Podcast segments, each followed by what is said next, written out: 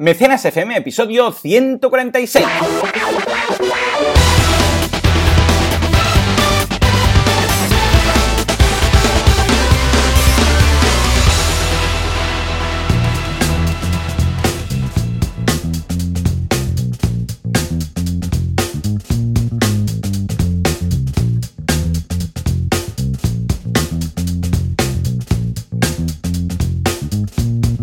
Buenos días a todo el mundo y bienvenidos un día más, una semana más, un sábado más a Mecenas FM, el podcast, el programa en el cual hablamos de este fantástico mundillo del crowdfunding, de las campañas que lo acompañan y de todas las noticias que nos trae Valentín debajo del brazo, que cada vez son más. Uh, como siempre, Joan Boluda, consultor de marketing online, director de la academia de cursos boluda.com y al otro lado del cable, pues tenemos a Valentía Concia desde Girona, Sabadell, Barcelona o desde donde le toque. Uh, Valentí, muy buenos días, ¿dónde estás hoy? Muy buenas, estoy en Girona, pero luego iré para Sabadell, así que también bien, no vamos a parar, como siempre, bien, como cada muy semana. Bien, muy bien, ¿qué tal esta semana? Yo. Fatal, fatal, porque Ya, en ya. estos momentos debería estar en Sevilla. Porque eh, Frank Guillén me, ha- me había um, invitado a dar una charla al evento Impúlsame, que, que está empezando, bueno, va a empezar nada, dentro de, de un par de horas, eh, en el momento de grabar este, este podcast. Lo tenía, me hacía súper ilusión ir, lo tenía todo programado para ir con toda la familia. O sea, cuando, cuando me lo dijo, porque además Sevilla lo- me, me encanta Sevilla. Sí, y sí. pensé, pues nada, como, como los niños tenían fiesta ayer viernes y el lunes, pues digo, pues nada, nos pillamos el puente y nos vamos toda la familia. Entonces yo el día de la charla voy a hacer la charla, además aprovecho, me llevaré la- al equipo del Late Show, vamos a hacer ahí unas tomas. Bueno, mm, yo había montado un fin de semana espectacular. Y eh, además eh, a los niños se lo dijimos eh, por la mañana como sorpresa, nos vamos a Sevilla y todo, bien, bien. Y está todo, perfecto, ideal, todo. Y al mediodía Joan- Jan empieza, oh, estoy cansado. Y Laura y yo, bueno, mi mujer y yo nos miramos así como, estoy cansado, ¿qué quiere decir que estoy cansado? oh, no, este niño oh, se- no. no se cansa, no- no, es incansable. Y se estira ahí, le toco la frente, madre mía, 39 de fiebre. Madre. A una hora, dos horas de salir. Esto al mediodía, pues pillábamos el tren de Mataró a Sanz a las dos y media, pues a la, a la una y algo. Madre. Y claro, eh, pues nada, ahora la fiebre para arriba, ahora para abajo, ahora pediatra, ahora esto, ahora lo otro, y, nada. Le dije a mi equipo, pues mira, id tirando eh, y no sé lo que haré. Igual, si mejora, pues pillaré un avión a primera hora, yo qué sé, ¿sabes? Y, y nada, la noche ha pasado la noche fatal. Además, se ha puesto el otro también enfermo, eh, Sam, el pequeño. Yo estaba en el comedor junto a Jan, ya lo ves ahí, al, al crío en el calzoncillos, con la, con la toalla con, con mojada en la frente y, todo y todo, ahí vigilándole a ver qué pasaba con la fiebre y de repente llega mi mujer con, con, la- con las sábanas de la cuna, echas ahí un ovillo y dice, ha vomitado Sam, y yo, ha vomitado Sam, pues el enfermo es este. Y, y nada, sin dormir, efectivamente, o sea, la noche en vela, o sea, bien, Madre porque claro, como te preocupas, pues tampoco estás como Sí, para no, no duermes, no duermes. No, porque es piensas, normal. a ver si ahora me duermo y, y le va a subir la fiebre y Mm. bueno, en fin, y mira que es el tercero, que como dice Sí, Milcar, sí. estoy ya en tercero de paternidad, ¿no? Pero, pero nada, nada, fatal. Y ahora nada, pues he tenido que cancelar todo, visto el panorama, y tampoco es plan aquí dejar a mi mujer con todos enfermos. Y ahora, pues mira, precisamente ahora hace un nada, Fran me ha dicho, bueno, igual podríamos hacer, bueno, Fran, un abrazo al organizador del evento porque en todo momento ha sido muy comprensivo. Y ahora dice, igual podríamos hacer alguna especie de hangout. Entonces, Mm. eh, bueno, pues lo he dicho que, que sí, que sí, yo encantado. Y estamos viendo si podría hacerse algo con una pantalla, algo interesante, no sé, estamos viendo. Que al menos, bueno, no es lo mismo, yo lo entiendo, la gente le hacía Mm. ilusión verme ahí, yo ver a la gente, pero mira, antes que nada, nada, pues igual podríamos hacer alguna cosa. Tengo ahí a Roger y a Francesc del equipo del Late Show y algo haremos, no sé qué, lo están valorando y, si se puede hacer algo, pues yo encantado. De todas formas, ya les he dicho que, que, vamos, que estoy a su dis- entera disposición para ir ahí un día para grabar lo que haga falta. O sea que, Claro. a ver qué. Es que al final yo siempre lo digo, ¿eh? que los padres emprendedores sois superhéroes, sois super emprendedores. No hay, Yo no hay creo más. que, no sé si muy Superman o más bien Kikas. Sí, sí. Pero, pero sí, sí. Y tú, y tú además de nivel 3, ¿sabes? Eres súper emprendedor de nivel 3. Esto es como el rol, ¿no? Cada vez que tienes un hijo sumas un punto de carisma o de experiencia. Exacto, o de experiencia, sí, sí, es así, ¿eh? Porque, a ver, organizar todo, yo me pongo en tu lugar y digo, ostras, con mi jornada tal y como la tengo, organizarlo. Y además no, es el hecho del hijo, pobre, eh, o la hija, ¿no? Es el tema de esto, enfermedades, imprevistos, eh, ahora fiebre, ahora no sé qué. Me ha pasado tres veces, ya desde que soy padre, que he tenido que cancelar un un congreso, bueno, una ponencia mía. La primera vez una bronquitis muy fuerte de Paul, la segunda vez unas anginas y ahora la tercera vez, porque ya nunca se pone enfermo, es que nunca se pone enfermo, solo se puso enfermo hace dos semanas por, aventura, que estábamos en Por Aventura y él con fiebre, eh, y yo con él en el hotel, en la habitación, eh, en Por Aventura, muy interesante. Y luego esta vez, eh, hostia, pues qué, qué, mala, qué mala leche, porque claro, tampoco te arriesgas a irte con el niño y después ahí que le suban una febrada, no tienes ahí eh, nadie, es que no, es que no. Sí, sí, al final no, no es lo mismo que estar en tu ciudad con tu pediatra localizado, eh, sabes exactamente dónde ir, eh, cuándo ir, etcétera, ¿no? No, y además que yo me pongo en su papel y yo quisiera que mi padre estuviera ahí, ¿sabes? Si yo estoy enfermo, mm. tengo seis años, estoy enfermo, no, no, no, me pongo nunca enfermo, estoy acojonado y mi padre dice, bueno, me voy a Sevilla a rodar cosas, pues claro. Exacto, es en plan, ¿qué? Perdón. señor. Pero bueno, ya está hecho. Es que un post sobre el tema que se llama 39 grados. Es un post que he publicado hoy a las 3 y pico, he empezado a escribirlo, porque claro, estaba ahí desvelado y digo, ¿qué hago ahora? Me voy a escribir. Y lo dejaremos en las notas del programa por si alguien quiere, quiere bien, bien. Lo que, lo que harás, pues lo que sabes hacer, ¿no? Venga, vamos a escribir. Efectivamente, efectivamente, sí, sí, compartirlo, pena compartida, pena dividida, ¿no? Porque, mira, mi mujer me decía, estoy hablando con dos personas en Instagram que les ha pasado exactamente lo mismo. Tenían el fin de semana que se iban y tal, las maletas hechas y cancelado todo. O sea, que imagínate. Madre mía, en fin. Pues bueno, ¿tú qué? Supongo que no tan accidentado, ¿no? Con, con tus tours. la verdad es que tours, hemos seguido con tours y he estado en BIT Barcelona esta semana en el mercado del financiamiento, mercado de la financiación. Ya sabéis que BIT Barcelona es la feria del emprendedor de aquí de Barcelona y ha estado bastante bien, como cada año. Eh, sí que es verdad que, lo tengo que decir, porque bueno, ya sabéis que aquí lo decimos todo, eh, poca, poca gente, la verdad. El jueves, que es el día que fui, poca gente comparado con otros años. Es verdad, es verdad, porque me lo ha dicho a la, mira, precisamente la madrina de Paul, Ingrid, que es, que es la amiga mía y además es la, madrina de, ya sabéis que aquí hacemos lo del padrí la padrina de, de Paul.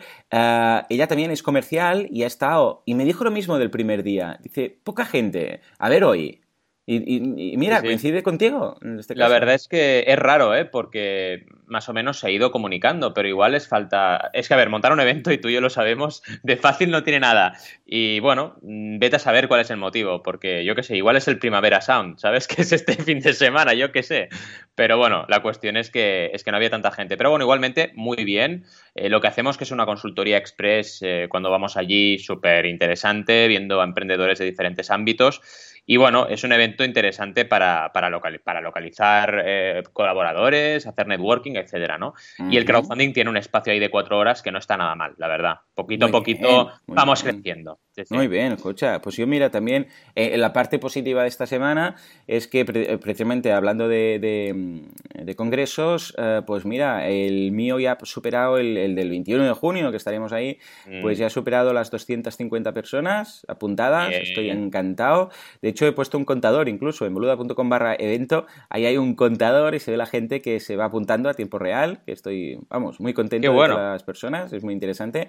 Uh, ya finalizó el plazo del Early Bird. Esto es, mira, un poco como el crowdfunding, ¿no? Durante el primer mes de mayo Uh, o sea, durante el primer mes, que es el de mayo, pues estaba la entrada a precio reducido y ahora ya ha pasado la entrada al precio habitual. De todas formas, mira, vamos a hacer algo para los oyentes de mecenas. ¿eh? Mm. Vamos a dejar un enlace en las notas del programa especial con un código que si lo introducís pues tenéis el 20% durante este fin de semana. Vamos a hacerlo, bueno, durante el puente. Venga, vamos a hacerlo durante el puente. Si usáis ese enlace tenéis un 20% de descuento. ¿eh? Así... Eh, bien, bien, pues bien. Mm, no sé, es una forma de, ayudar un poquito a la gente con, el tema del precio y tal. Es, interesante esto de hacer este tipo de, precios así porque mm, al principio, los que se apuntan muy al principio te ayudan mucho a organizar el tema de mm. espacios, capacidades y tal. Cambio, los de última hora es mucho más difícil coordinarlo todo porque, claro, eh, si se te apunta en última hora tú ya tenías la sala, no vas a cambiar la sala a última hora, etcétera. O sea que, vamos, lo recomiendo a todos los que hagan eventos. Ahora entiendo, ¿no? Lo de la entrada en taquilla y entrada en como tú, ¿no? Que te fuiste a, ver un concierto de Guns N' Roses, ¿verdad? Sí. Qué bueno con tu hermano. Sí, sí, además de lo típico, es verdad, esto ya es, no es profesional, pero hay que explicarlo también.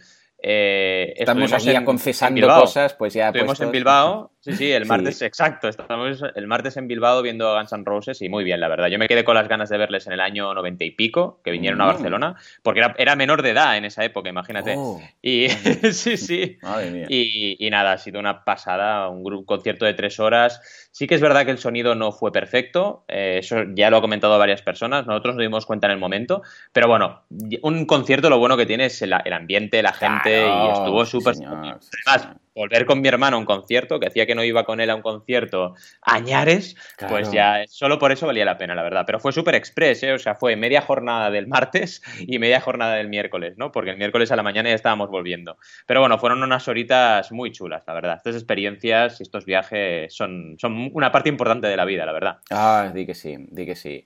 En fin, pues mira, nos hemos, nos hemos confesado aquí un poco las historias personales. De, hecho, en, la, escaleta ya hay intro, 39 grados, evento, 20% de descuento. Ya he puesto eso. Bien, bien, bien. Además, tienes que poner foto Guns N' Roses, entonces ya lo tienes todo. Exacto, en exacto. Fin, pues venga, va, va. Vamos a volver a nuestro cauce después de haber explicado nuestros, nuestras interioridades y empezamos con Hausers, ¿verdad? Sí. Que es, bueno, es un fijo ya en la sección de noticias. ¿Qué ha pasado con Hausers? ¿Una de buena o una de mala? ¿Una de yo creo que muy buena, porque fijaos que nos dice Empresas que concederá Hausers préstamos a promotores inmobiliarios. Súper interesante esto, ¿eh? Fijaos la gran, por así decirlo, herramienta del crowdfunding, lo que puede generar, en este caso, que una plataforma conceda préstamos para conceda préstamos para poder a partir de ahí construir un inmueble y luego evidentemente ese inmueble pasarlo a inversión a través de la plataforma, ¿vale? Es súper potente a nivel de dinamizar un sector, lo que estamos viendo con Hausers y como bien dices, cada semana son noticias porque cada semana está creciendo y cada semana tiene cosas nuevas que contar. Eh, una pasada, la verdad. Y a mí me parece súper interesante eh, que un poco su facturación, sus beneficios, también los reinvierta en que el sector eh, cada vez pues, sea más, mm, por así decirlo, más dinamizado, ¿no? Eh, sí que es verdad, y lo tengo que decir, que me da un poco de miedo esto de otra vez construir tan rápido y, con, y tantos inmuebles, ¿no? Porque parece que estamos hace 10 años, ¿no? Mm. O hace 15, me da un poco de miedo. Pero dicho esto, esperemos que se haga todo con cabeza y que se aprovechen también las viviendas que están vacías y Hauser siga creciendo y dinamizando un sector que, bueno, hasta hace poquito estaba muy mal, la verdad. Así que súper, súper bien. Muy bien, bueno, menos mal. Sí, yo también, yo creo por eso que estamos un poco ya vacunados al tema. Entonces, mm, ciertas cosas quizás ya no volveremos a querer lo mismo. Espero y deseo, porque he visto el panorama en este mundo, yo ya no sé, ¿no? Pero vamos, yo precisamente ahora estoy enfrascado y embarcado al tema de la construcción porque el, piso donde nos mudamos está, lo están construyendo. Y algo que dije, nunca compraré sobre planos, ¿no? Y te lo comes con patatas y dices, bueno, estamos aquí comprando sobre planos. De, todas formas, pues mira, toco madera y bien, parece que todo va bien, todo va correcto y, y paso por ahí cada día porque es el camino del cole y veo que cada día hay, gente trabajando con lo que de momento bien no suena la alarma. ¿eh? Muy bien, muy bien. Me gusta Hausers, nos gusta, nos gusta. Venga, va, nos vamos ahora a un, oh, un, efecto Big Bang, que es esa, esa mezcla de, de éxitos eh, del 100%, eh, etcétera. A ver, cuéntanos, ¿quién, ¿quién ha sido el afortunado? Pues Blasphemous, que es un juego, un videojuego de un estudio español, que en solo 24 horas llegó al objetivo, ¿vale? Además, está creciendo mucho esta campaña, ha superado ya los 100.000 dólares en la noticia que veréis habla todavía de cuando llegue a 100.000 dólares, pues ya los ha superado. Y es súper interesante este proyecto porque lo estuve analizando con unos clientes que son creadores de videojuegos eh, durante el día de ayer muy intensamente. Y resulta que, bueno, aparte de que escriben mal crowdfunding en la noticia, que hay que decirlo, si no, no, no, si no se lo escriben mal, no, es los, no son los auténticos, ¿no? Que es crowdfunding, han puesto. Pues en la noticia esta, que es de arajugones.es, eh, hablan de, del histórico de este, de este juego, que fue que ellos crearon, se llaman The Game Kitchen, ¿no? La cocina de juegos, y habían creado ya un juego que había ganado un montón de premios. Sí que me suena mucho, me suena muchísimo. Y sorprende porque, aunque no hubiesen hecho crowdfunding, ya tenían comunidad y mucha gente les conocía, ¿vale? Entonces tú vas a su, a su Facebook y tienen 1100 seguidores y dices, ¿cómo puede ser que una empresa que tiene un proyecto que tiene tan pocos seguidores consiga un éxito tan rápido y tan brutal? Bien, porque ya tienen la comunidad, porque la gente, al margen de lo que es Facebook y Twitter, no todos acaban las redes sociales. Tienes contactos, tienes correos electrónicos, tienes gente eh, que a nivel eh, personal con cada uno de los miembros del equipo de tu, de tu de tu empresa también eh, están en contacto y saben lo que vas a hacer. Tienes comunidades que a lo mejor no son la tuya, pero hablan de ti, ¿vale? Que eso también es importante, etcétera, ¿no?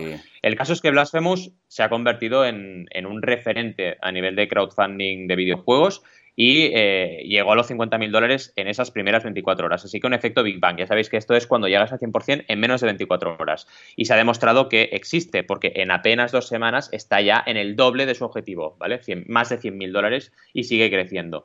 Ya podéis verlos en, las notas del programa en más detalles sobre el, sobre el juego. Veréis que es un juego rollo retro y también bastante sangriento, ¿vale? Os aviso para que no os llevéis ninguna sorpresa. Ahora todos ahí picando, ¿no? Sí, ahora es cuando... Ahora ya está, ya lo has hecho, sí, sí.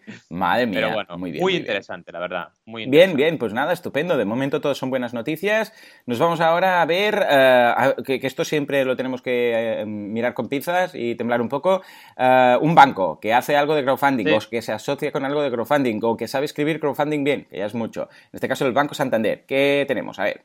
Sí, más bien lo que ocurre aquí es que exdirectivos del banco son los cofundadores de Fellow Funders, ¿vale? Que es un crowdfunding de inversión, una empresa de crowdfunding de inversión que acaba de empezar y eh, bueno, nos declaran esto básicamente, que los exdirectivos del Banco Santander son parte importante del equipo impulsor y fundador de esta plataforma y que es una fintech que espera captar 100.000 euros para la startup Worktel y otros 75.000 para GroupNote a través de financiación colectiva. Las dos primeras campañas entiendo, ¿vale?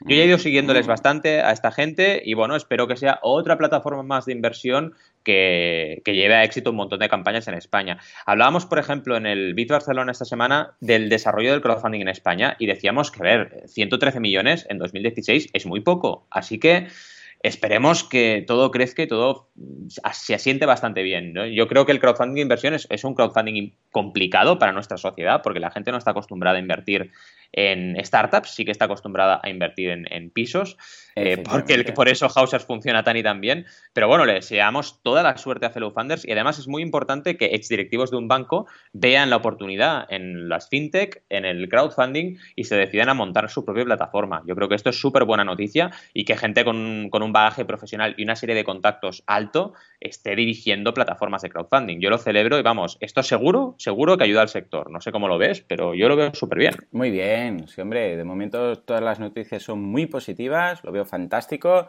Además, eh, que los bancos veamos aproximaciones que no sean querellas de por parte de un banco, lo veo muy bien. O sea que en ese sentido, más que positivo. O sea que, bravo. Y no sé si la próxima noticia va a ser muy buena o muy mala, pero en todo caso es una noticia que necesita este ambiente. A ver, vamos, allá, vamos allá. A ver si lo tenemos. Ahí, ahí, ya llega, ya llega. Ahí la tenemos. lo reconocéis, pero a mí se me pone la, piel de gallina. Atención que viene, atención que viene. Ahí lo tenemos. ¡Martin! ¡Doc! Atención porque estamos hablando de, de Back to the Future Funding. Oh, oh, piel de gallina, piel de gallina. ¿Sabes de qué me acuerdo ahora? Me acuerdo de tú y yo en el DeLorean, en el Cosmocacha. ¿Te acuerdas? Madre mía. Sí, señor, sí, señor. Bueno, no sé si tiene ninguna relación, pero me he emocionado mucho cuando he visto este título digno de, tus posts, ¿eh? que es Back to the Future Funding. A ver, cuéntanos, ¿qué pasa? De hecho, tengo que hacer un post todavía pendiente de este tema, a ver si lo puedo hacer la semana que viene, porque la chaqueta de Regreso al Futuro llega al crowdfunding, señoras y oh, señores. ¡Qué bueno! La chaqueta que se hace, bueno, que tiene, ah, que tiene un secador, que se adapta al tamaño, todas estas cosas. Brutal, brutal. Por 189 euros. La verdad es que es una pasada. Esta startup, que se llaman Phelan Wearable Techs, ha comenzado una campaña de crowdfunding a través de Kickstarter para financiar la chaqueta SDJ02, que se inspira en la película Regreso al Futuro y está climatizada, ¿vale? Qué bueno. La, meta de la campaña es recaudar 25.000 dólares y ya ha alcanzado 18.000 en el momento del, artículo, ¿eh? Llegó al 100%. La verdad es que esta campaña es súper interesante por varios motivos, ¿no? Por un efecto que siempre hemos hablado en mecenas, que es el efecto años, 80, ¿vale? que es todo lo que toca años 80 la peta. Y es verdad. Y además otra cosa importante, la chaqueta funding, ¿no? Porque es que hay campañas de chaquetas, de verdad, es que es una auténtica pasada la cantidad de campañas de chaquetas. Además, todas siguen un patrón bastante similar. Te ponen, y en la noticia hasta lo veréis, la infografía con todo lo que se puede hacer con la chaqueta. Eh, luego un, un, poco explicación más detallada del textil. está bastante, bastante parametrizado y es curioso porque la moda es peleona en Internet y hay un montón de moda por crowdfunding que está financiándose con éxito. Y además, claro, con este efecto nostalgia de regreso al futuro, los pelos de punta, que a mí también se me han puesto los pelos de punta, es una auténtica pasada, ¿no? Bien, es la noticia para que echéis un vistazo a esta campaña porque es súper chula y, además esta gente lleva experiencia detrás, ¿eh? ya no es la primera campaña que hacen, así que eh, es interesante, eh, es interesante que, que, bueno, reflexionemos sobre esto, ¿no? Sobre efecto años 80, efecto lanzar más de una campaña y efecto chaqueta, ¿vale? Si tenéis alguna idea de una chaqueta, el crowdfunding os puede dar muy buenas alegrías. Sí, señor. Oh, qué bien, muy bien. Escucha, la verdad es que está estupendo, eh, que tengo ganas ya de ver el monopatín y que a ver si mm, ocurre más veces, ¿eh? Ya sabéis, tomar prestada una comunidad o ir a los años 80 y así con eso ya, ya vais sobre seguro, sobre seguro. Muy bien, venga, nos vamos a los monos masculinos. ¿De qué va esto? Sí, uh, de verdad, ¿eh? Yo esto me lo, nos lo compartió un, un seguidor por redes, ¿vale?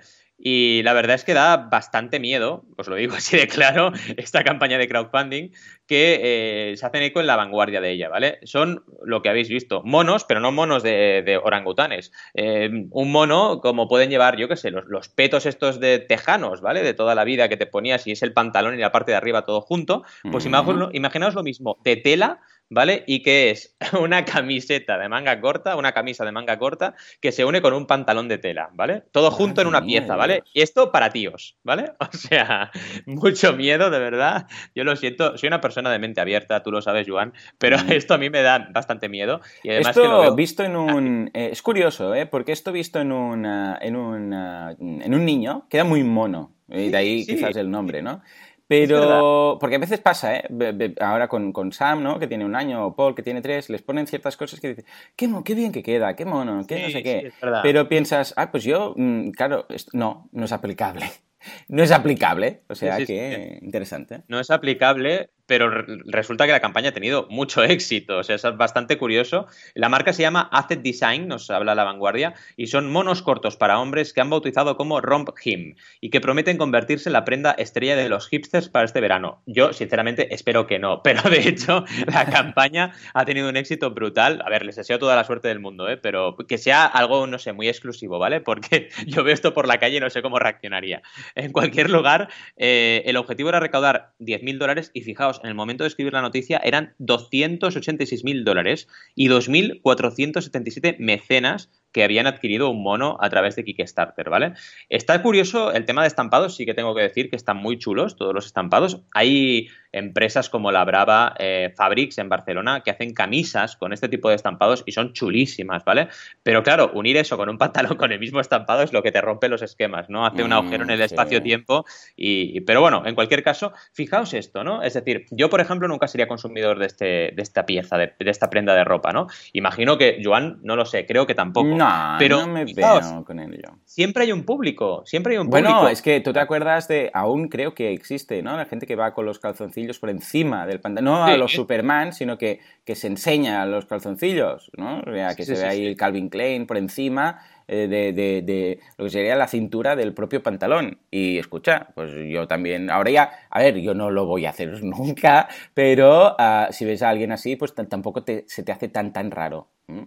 Correcto, correcto. Y fijaos eso, ¿no? Si tú tienes una audiencia potencial interesante y verdaderamente conectas con un público determinado que le gusta esta moda, pues vas a tener éxito. Al final lo importante es eso.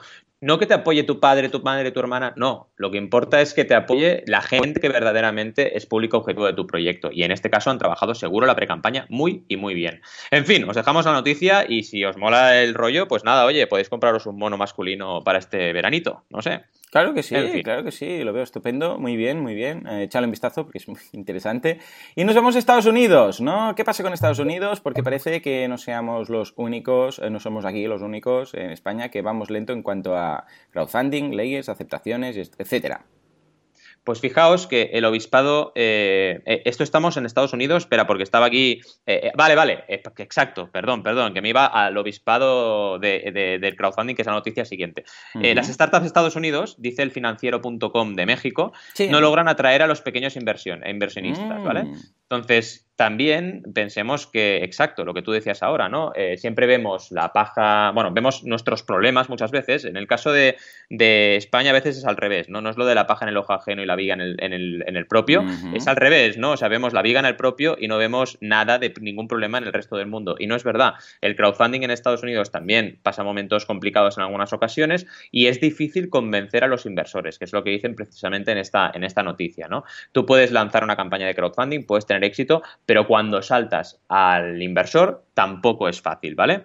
Eh, lo bueno del crowdfunding, y aquí también lo dicen en la noticia, es que te permite dar un aval más para tu campaña, eh, para tu proyecto, perdón, y este aval te puede permitir conseguir inversores de una forma más, más, fácil. Pero no es fácil conseguir inversión ni en Estados Unidos, ni en España, ni en ningún país del mundo, ¿vale? Al final, eh, pensad que la inversión en startups es riesgo implícito, la gente puede quedarse con cero de lo que ha invertido, ¿vale? Y tienes que ser muy creíble, tienes que hacer un buen plan de negocio y si has vendido antes vía crowdfunding, pues todavía mejor, ¿vale? Y nada, dejaos esta noticia también para eso, para que reflexionemos sobre que, oye, que siempre es difícil en todos los países del mundo, que a veces parece que en Estados Unidos todo es, venga, la fiesta, nos vamos a California y a montar startups, y tampoco es fácil tener, hacer las cosas allí. Efectivamente, sí señor, que a veces parece que, como dicen los americanos, ¿no? que el césped del vecino siempre es más verde. No, lo que pasa es que cuando lo vemos desde aquí, eh, esto típico, ¿eh? cuando alguien tiene césped, que no va a ser mi caso, ya os lo digo, ah, cuando estás ahí ves los, lo que serían los, los, huequecitos que quedan sin césped, ¿no? porque a veces se pierden cachos, pero cuando miras el del vecino, como lo ves en perspectiva y lo ves desde una inclinación, pues parece que todo esté perfecto y no haya ningún agujerito y nada, ¿no? Hasta que vas ahí y cuando estás encima dices, ah, no, si este también tiene problemas con el césped. Lo que pasa es que cuando lo veo desde al lado, pues parece todo igual, ¿no? Porque no se ven esas, esas clarianas, por decirlo así. Pues esto pasa pues igual, ¿eh? Cuando vas allá, te, bueno, vamos, descubres que realmente tampoco es oro lo que reluce. Bueno, de hecho, estamos montando ahora una startup en Delaware con Alex, el profesor de, diseño en boluda.com, para un theme shop que hemos lanzado. Y eh, no es fácil, estamos con el tema de lo, del tema legal, de todos los textos, y no es tan fácil. O sea que, eh, vamos, iremos informando, iremos informando. Sí, sí, en todo caso, y hablando de cosas lentas, eh, obispado, lo digo porque la región va lenta, eh, avanza lenta. Obispado y crowdfunding, esto es una mezcla mm, que rasga el espacio-tiempo. ¿Qué pasa? Podríamos llamarlo obispo funding o iglesia, iglesia funding. Que de hecho, tengo alguna foto porque en Barcelona, en el centro, yo no sé si era en, la Catedral del Mar o no sé en qué catedral era, pero había una lona enorme que hablaba mm. del crowdfunding del Obispado de Barcelona, porque han hecho un crowdfunding ¿eh? en Barcelona, eh, la iglesia. O sea que no es ninguna cosa única, pero en este caso Alcalá de Henares, el obispado, también abraza las nuevas tecnologías, dice este, esta web que se llama dreamalcalá.com, para, eh, mediante crowdfunding, restaurar unas piezas, unas piezas que evidentemente ellos tienen un montón de, legado artístico y cultural y necesitaban una labor de restauración, dos piezas de arte gótico tardío que han sido halladas en Londres y Corella, Navarra, y pertenecen al sepulcro del arzobispo Alonso Carrillo de Acuna, nacido en 1410 y muerto en 1482, de la Catedral Magistral de Alcalá de Henares. Pues estas piezas se están eh, se ha lanzado un crowdfunding para poderlas restaurar. Al final yo siempre lo digo, a veces con todo el respeto del mundo, ¿eh? lo digo por, por, todas las personas que sean religiosas y practicantes, ¿eh? pero la iglesia hacía crowdfunding también. sí, señor, sí, señor. Y, hace, ¿vale? Cuando vas ahí, pues pasan cosas con el, con el de esto, con el cazo y van recogiendo dinero. Entonces, bueno, igual es un crowdfunding de donación totalmente eh, analógico, pero en este caso están haciéndolo también a través de Internet, ¿vale? Es súper interesante, la verdad. Eh, a mí me parece motivador que todo el mundo haga crowdfunding, por lo tanto, ¿por qué no la iglesia también para restaurar a piezas artísticas? Me parece súper interesante. Perfecto, lo veo muy bien. Mira que podría, se podría criticar a la iglesia por ciertas cosas, pero esto todo al contrario. Escucha, si quiere hacer un crowdfunding, adelante, ¿eh? nos haría la primera primera vez que se hace un crowdfunding, lo que pasa es que como tal, entendido como el crowdfunding que estamos hablando nosotros en el día a día. O sea que estupendo, sí señor. Muy bien, muy bien. Venga, va, nos vamos a hablar de números, de 113 millones, que no está nada mal, que es el crowdfunding en España en 2017. ¿eh? O sea, esto debe ser del 2016, ¿no? Porque el 2017 sí, estamos... sí, sí. Vale, vale, perdón. 113 millones de euros ha recaudado. No está mal. Correcto, no está mal. Es un poco lo que os decía que hablábamos en BIF Barcelona, ¿vale? Eh, ya lo hablamos en, Mecenas, este estudio, y, he hecho también un artículo en, Banaco, analizando un poco todo, ¿no? Y realmente este artículo que os pasamos es de lainformación.com y hablan del informe oficial que ha hecho Universo Crowdfunding. Yo he colaborado en él con algunos datos importantes. Hemos medido todo. Hemos medido desde, imaginaos, ¿eh? las campañas que son de creadores españoles que se lanzan en Kickstarter. Pues eso también lo hemos medido, ¿vale?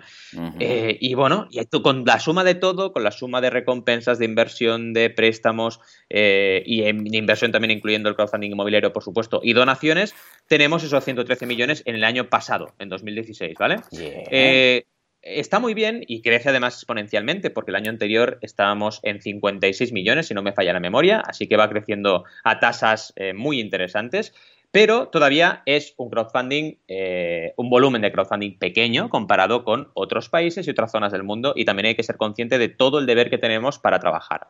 ¿Vale? ¿Por qué os digo esto? Yo, por ejemplo, he hecho un comparativo, en banaco.com lo encontraréis sobre este artículo, donde lo que he hecho es comparar España con Canadá. ¿Por qué? Porque Canadá, resulta que tiene 10 millones. Sí, ah. porque Canadá tiene 10 millones menos de habitantes, es curioso, pero tiene muy pocos habitantes, ¿vale? que España. que había pero, poquitos. Sí, ha recaudado el doble eh, de, lo que ha recaudado en España, ¿vale? En el año 2016. Bueno, no el doble, pero 190 y pico millones, ¿vale? O sea, bastante más. ¿Y por qué, por qué Canadá también? Porque hay muy pocos estudios de la evolución del crowdfunding en 2016. Es súper curioso, pero el 2015 está muy bien regulado porque estaba Mass Solution, que es una consultora que hacía un estudio global muy interesante, pero este año pasado no ha hecho nada. ¿vale? Ah, Entonces, eh, pena. no hay datos. Eh, pues ahí está, ahí hay un hueco de mercado para ti. Sí, ya te digo, ya te digo. Directamente, hombre, tienes que hacer tú el estudio. Ahora es el momento perfecto para que tú seas la persona que tome las riendas de la situación y haga el estudio de crowdfunding. Entonces, más, que, más datos que tú, yo creo que no tiene nadie.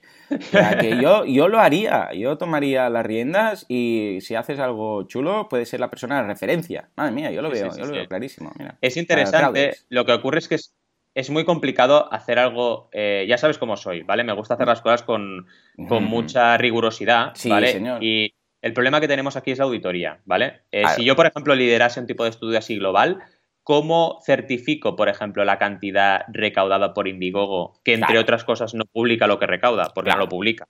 Tienes que ir ahí. Yo, si hiciera esto a nivel global, lo que haría es eh, meter auditores en las plataformas. ¿Vale? En plan, ah, son 100, son 100 millones, vale, mm, pues me puedes pasar las facturas o me puedes pasar, demuéstrame que son 100 millones. Porque eso sería realmente algo serio. Yo creo que esto se debería hacer desde las asociaciones de crowdfunding de cada país se debería organizar esto mediante, mediante también una motivación para las plataformas para obtener un sello de calidad o lo que fuera y regularlo bien, ¿no? Porque si no, claro, vas a ojo de buen cubero. Yo lo que hago es, evidentemente, recopilar datos que veo y recopilar datos de informes eh, de países, que creo que esto es un trabajo de que cada país haga bien sus deberes. Y bueno, en España, por una vez, en 2016 lo hemos hecho muy bien y a ver si seguimos, a ver si en 2017 seguimos también con esta línea de, de medir muy bien qué está pasando en el crowdfunding en España. Efectivamente. Muy bien, muy bien, muy bien. Pues nada, acabamos eh, la sección de noticias con eh, una noticia interesante, eh, porque como ah, ocurre con la lotería, en ocasiones con el crowdfunding también se puede hacer lavados de dinero. A ver, ¿cómo lavas el dinero? ¿Cómo conviertes? ¿Cómo blanqueas el dinero con el crowdfunding? No, lo sé, pero es que tenía que haber una de estas, ¿no? Porque estábamos muy serios y muy positivos. claro, claro. Y el Capital Online nos dice, ya lo habíamos leído algo así, ¿no? Alto riesgo, crowdfunding, dos puntos, alto riesgo de lavado de dinero y financiamiento del terrorismo. dices, vale, muy bien. Eh, esto es un, bueno, un profesional independiente que habla del tema. Yo siempre digo lo mismo aquí, que es, vale, eh, ¿y no hay riesgo en la economía de que haya lavado de dinero y financiación del terrorismo? Sí, ¿vale? No trafican, bueno, no trafican, no, perdón. No financian los bancos, algunos bancos, eh, la venta de armas, también. Entonces, el problema no es el crowdfunding. No me pongas crowdfunding dos puntos, alto riesgo de lavado de dinero y financiamiento del terrorismo, porque es muy, muy tendencioso este titular, ¿vale? Entonces, habla de que el crowdfunding y muchas otras vías de la economía tienen este problema. El problema aquí, aquí al final no es el crowdfunding, es precisamente lo otro, el alto riesgo del lavado de dinero y el financiamiento y la financiación del terrorismo, ¿vale? Eh, hablan evidentemente de, un estudio donde eh, dicen que, bueno, que en menos de una década la evolución de la industria del crowdfunding ha demostrado su importancia como mecanismo para lograr una mayor inclusión financiera, facilitando la financiación rápida y de bajo costo a las pymes, ¿vale? Y hablan de los datos. Y también, por supuesto, eh, hablan, en este caso, que es un, medio de Chile, de este riesgo, ¿vale? Eh, este riesgo que es real, porque al final es un riesgo de la economía. Pero sobre todo, seamos rigurosos y pensemos que no es un problema del crowdfunding, porque si no, matamos al mensajero, ¿vale? Y lo que tenemos que intentar es usar el crowdfunding, la herramienta, para algo positivo, no etiquetarla con, con cosas negativas y que al final la realidad acabe convirtiéndose en lo que pensamos, ¿vale? Porque eso ocurre. Eh, sí, y nada, sí, sí, es la profecía de, del autocumplir, ¿eh? que al final lo dices tanto que acaba cumpliéndose. Muy bien, muy bien. Pues nada, ya zanjamos el tema de las noticias, porque se nos va hoy muchísimo, vamos a tener que limitar esto, eh, cada vez hay más noticias, vamos a tener que hacer una selección de 10 o 15 minutos, porque es que si no, esto es de locos. Y nos vamos con la duda en, este, en esta ocasión de Tony, que nos dice, ah, ¿puede ser que el crowdfunding solo se use para ir en contra del aprendizaje de lenguas? Y nos pone de ejemplo la campaña de Lánzanos de impugnación del decreto del plurilingüismo de la comunidad valenciana. Eh, Valentín, ¿qué tienes que decir a esto? A ver. Pues mira, la verdad es que eh, es eh, cierta esta campaña de Lánzanos y es una campaña que limita el derecho al plurilingüismo, como dice su título, ¿vale? Y esto, desde mi punto de vista personal, pues yo no estoy nada de acuerdo, pero es lo que hay.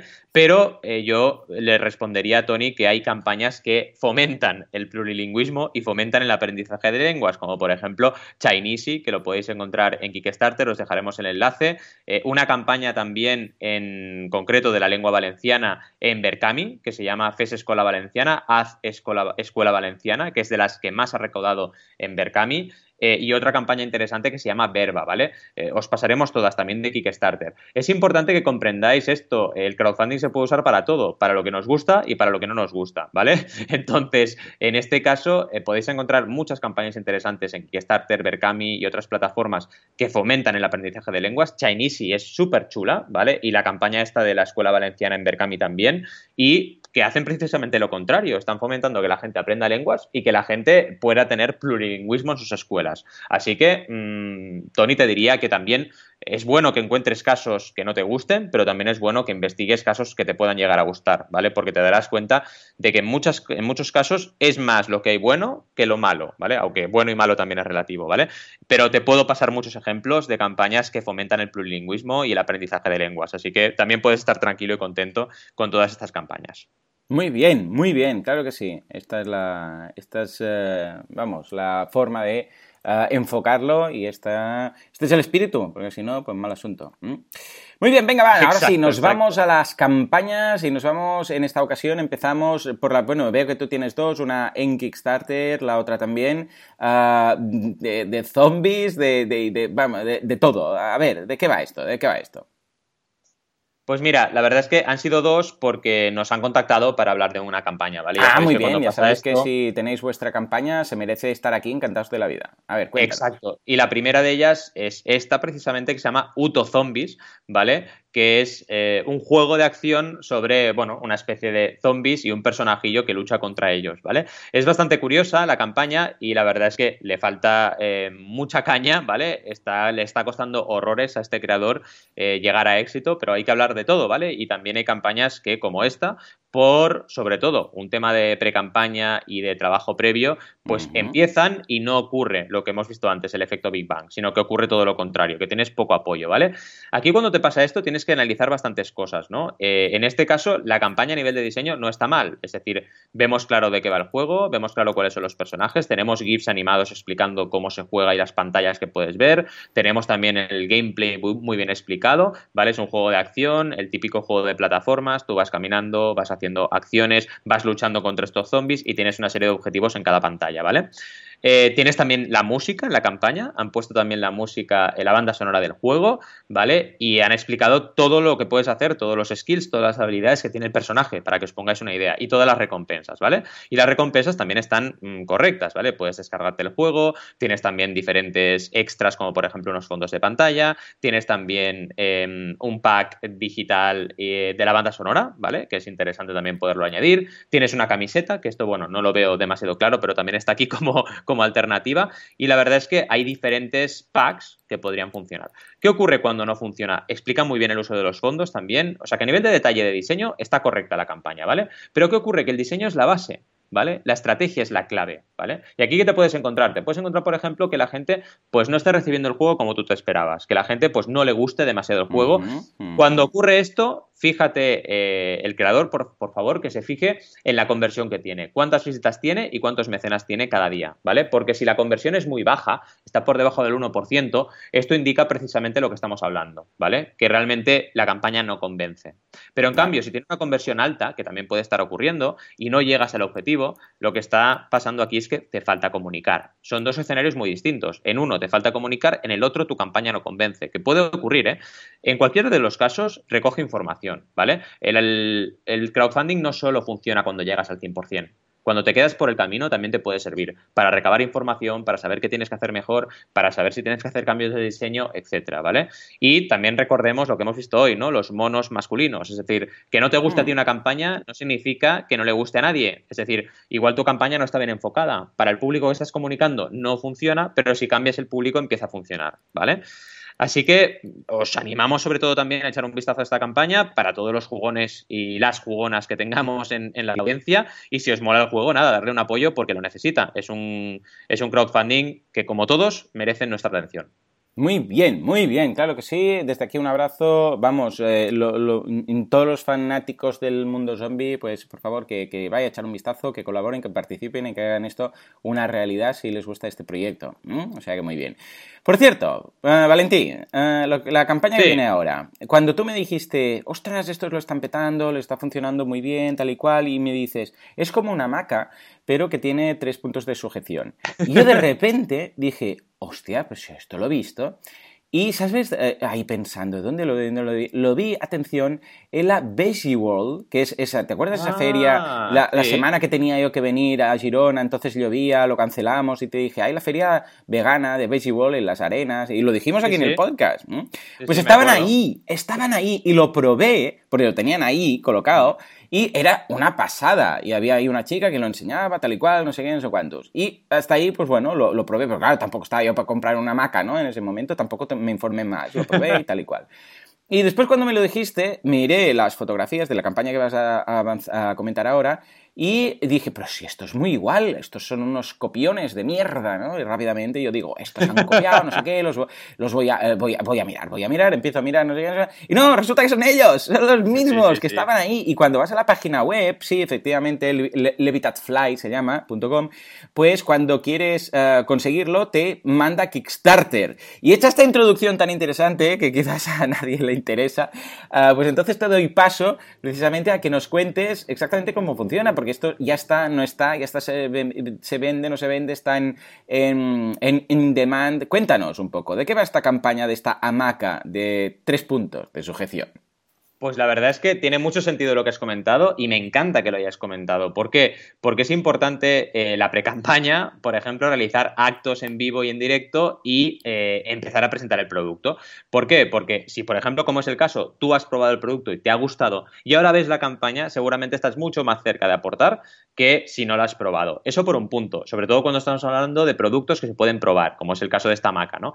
Y en segundo lugar, y muy importante, porque puedes captar correos, ¿vale? Allí seguramente, ahora os explicaré la historia de cómo yo estoy involucrado con esta campaña, pero ahí seguramente no te pidieron el correo electrónico, ¿vale? Y eso no es bueno, ¿vale? Porque eh, una de las cosas que yo hago en estas pre-campañas es captar el correo electrónico para tener una base de usuarios muy importante al inicio de la campaña. En cualquier caso, la estrategia de esta campaña ha funcionado muy bien y os explico brevemente la historia historia este proyecto, eh, uno de mis alumnos de ISABA colaboró con ellos mientras yo estaba de profe con él, ¿vale? Entonces, todo lo que yo expliqué en las sesiones que hicimos en el ISABA en su clase, lo aplicó a la campaña de crowdfunding. Y cuando empezó, yo evidentemente me enteré porque empezó la campaña y la vi, dije, ostras, pero si esto es, Y me puse en contacto con mi alumno, le dije, oye, hablemos con el creador, que yo les quiero echar una mano, porque ya que han aprovechado todo lo que hemos hecho en clase y, les está yendo bien, quiero también ayudarles a que la campaña vaya mejor durante todas las semanas, ¿vale?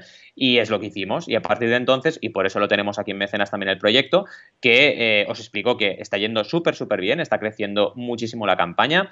Cuando yo eh, entré estaba en el 200%, en 30.000 euros, y ahora lleva 42.000 euros, ¿vale? En apenas una semana, así que ha crecido 12.000 euros más y está creciendo una auténtica barbaridad. Todavía quedan 12 días, llevan 42.000 euros de un objetivo de 15.000, 342 mecenas. Y básicamente Levital lo que es es eso, es vamos, una maca, sí, es una maca, la típica maca que tienes en dos puntos de sujeción, imaginaos que tiene un tercero y que forma un triángulo, ¿vale? ¿Y para qué sirve? Sirve para meditar, sirve para relajarte, sirve incluso para que estéis en familia ahí dentro porque pueden, puede subir mucha gente a, la hamaca y es una manera diferente de, disfrutar el ocio en la montaña y también una cosa interesante que tienen es que hay un soporte de metal que puede hacértelo transformar en una especie de cama elástica para que nos entendamos que no necesita sujetarse por tres puntos así que tienes como un accesorio que te permite ponerla en un jardín en una terraza que tengas un poco amplia etcétera vale y sobre todo es un elemento de relax de ocio que te permite también, si eres practicante de yoga, esto es un uso en concreto,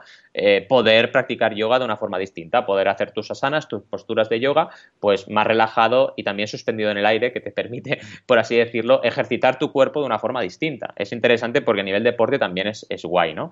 Una cosa que pone muy interesante de usos es eh, el equilibrio. Tú puedes hacer eh, caminar por encima de unas líneas que tiene, dibujando un hexágono, esta hamaca, y poder practicar tu equilibrio. Esto es muy importante importante. Me voy a centrar aquí. En el storytelling mm, tenéis que mirar el vídeo porque es brutal el vídeo, pero si además eh, se centra mucho en para qué te sirve esto. Y esto es importantísimo, ¿vale? Todos los storytellings, todas las historias de vuestras campañas, si son de producto, intentad centrarlas en para qué sirve el producto, ¿vale? Que la gente vea muy claro para qué lo puede utilizar y cómo lo puede utilizar. En este caso, desde dónde se puede sujetar, eh, cómo puedes ponerlo en diferentes ambientes, lo grande o pequeño que es el invento, todo, absolutamente. Porque de esta forma conseguiréis convencer a la gente. Y eso es lo importante. Hay una infografía súper chula que tenéis que ver donde te pone todo lo que puede, eh, todo lo que al final puede ser eh, uso potencial. Te pone para yoga, para hacer cross training, para estar en familia, para hacer exploraciones o excursiones, eh, para estar bajo, bajo, bajo una sombrilla en la playa, para festivales, para relajarte en un festival, te lo montas ahí, además es muy fácil de transportar,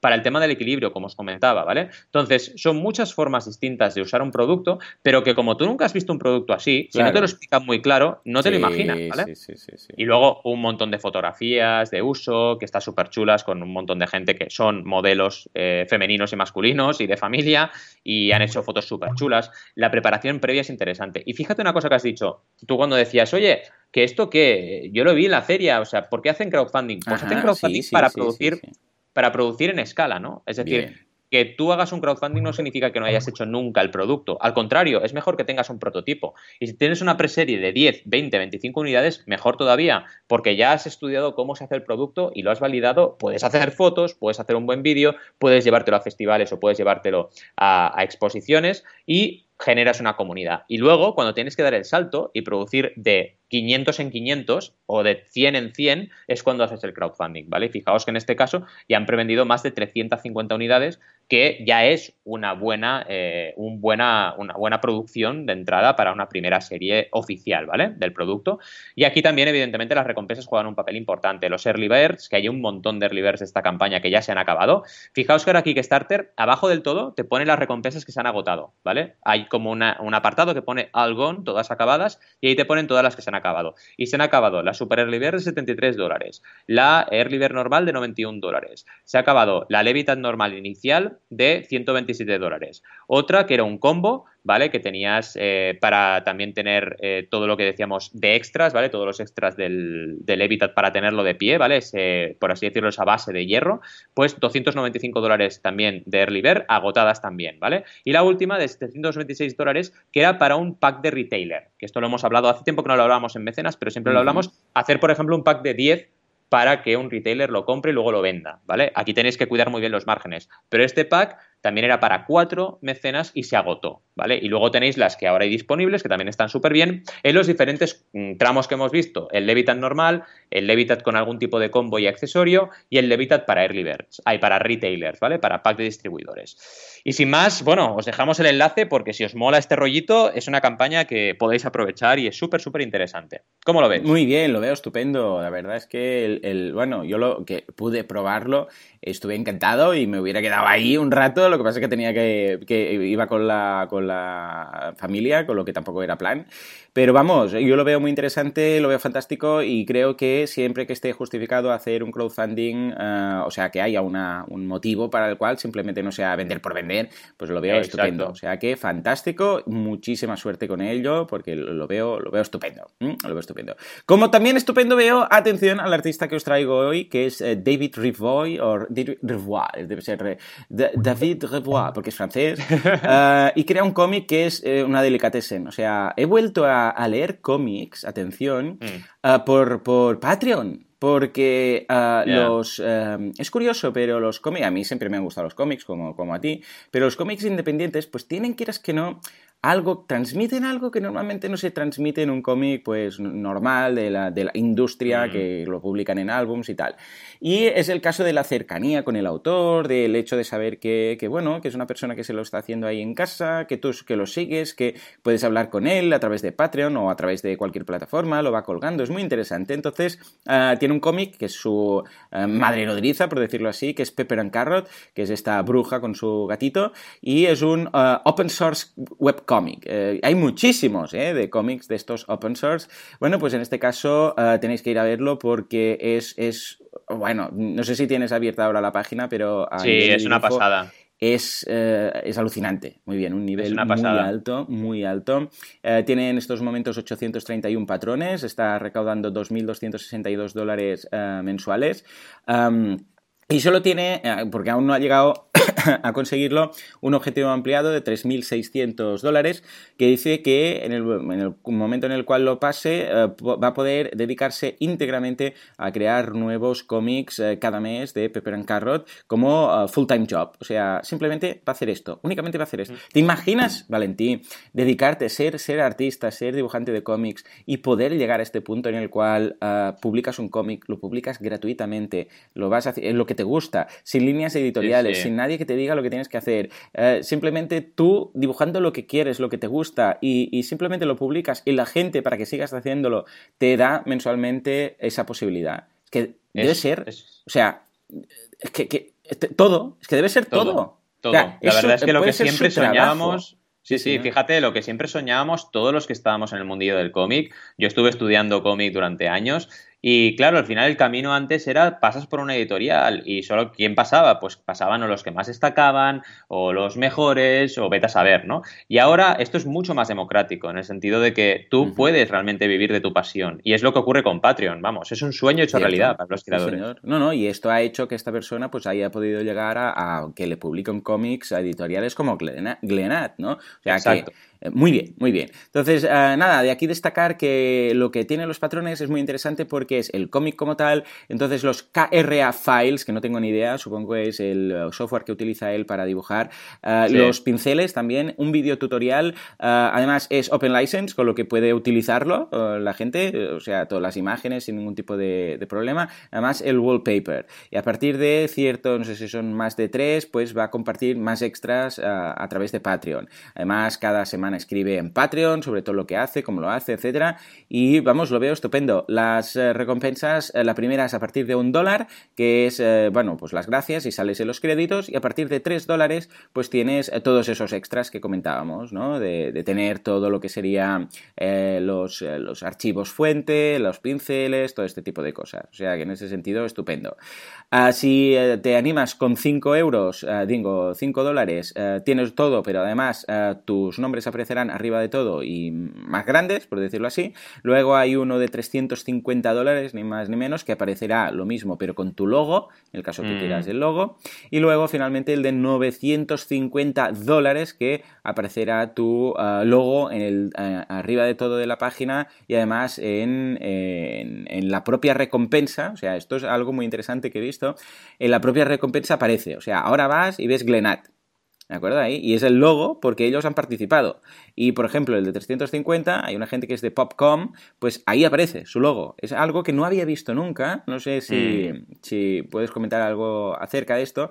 Pero eh, básicamente lo que hacen es eso. Aparte de, de los créditos y tal, en el propio texto de la recompensa ponen tu logo ya que es una forma muy, no sé, muy, muy distinta, muy, vamos, muy artística y muy original de destacar porque a la vez de, destacarte, pues, o sea, a, la vez de destacarte a ti, tú demuestras que hay alguien interesado y que en este caso es Glenat o es Popcom o quien sea. O sea que lo veo muy bien, ¿eh? eh actualmente solo hay dos logos porque solo hay una recompensa de 350 y uno de 950 que son de estas dos empresas.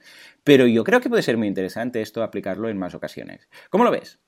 Pues sí, la verdad es que es súper interesante porque igual que dejamos poner el logotipo en nuestra obra muchas veces en crowdfunding, pues ¿por qué no ponerlo en la propia campaña de crowdfunding? Esto se hace un montón con los medios, con los medios sí que se hace un montón de decir, oye, si tú sacas mi eh, campaña en el medio, pues voy a poner el logo del medio en la propia campaña de crowdfunding para que la gente vea que me has apoyado. Pero ¿por qué no? Me parece súper inteligente y súper interesante ofrecer también la posibilidad de que ese logotipo salga en la propia campaña de crowdfunding. No olvidemos, y más en el caso de Patreon, que las campañas de crowdfunding pues generan tráfico y tú generas un tráfico ahí que luego te encuentran a través también por el SEO, te encuentran a través de la página de crowdfunding, te encuentran a ti muchas veces, es al revés, ¿no? Entonces es interesante ofrecer esta oportunidad también a los patrocinadores y me ha parecido muy interesante también en esta campaña cómo combina las recompensas individuales para los lectores individuales, que van de 1 a 5 dólares, con las recompensas para patrocinadores, que son esa de 350 y esta de 950, para que tú puedas estar con tu logotipo también incluso hasta en el cómic físico que, que publica la editorial.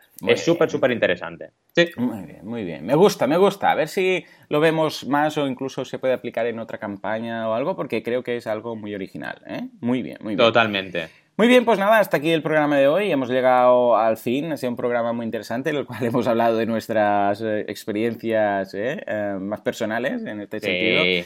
Hemos hablado de muchísimas noticias, hemos hablado de zombies, hemos hablado de, de mm, hamacas, hemos hablado de cómics. Y, ojo, porque la semana que viene tengo una campaña que estaba pensando este, entre esta y la otra porque me encanta. Es de un artista, ya lo veréis, ¿eh? que empezó en 2002 a dibujar webcomics eh, y su primer webcomic es, eh, este webcomic es el primero y, y Sack It Sucks, dice, da de pena. Y ahora cuando ves, ha continuado hasta ahora en 2017 y cuando ves la evolución quedas pasmao. Pero eso será la semana que viene.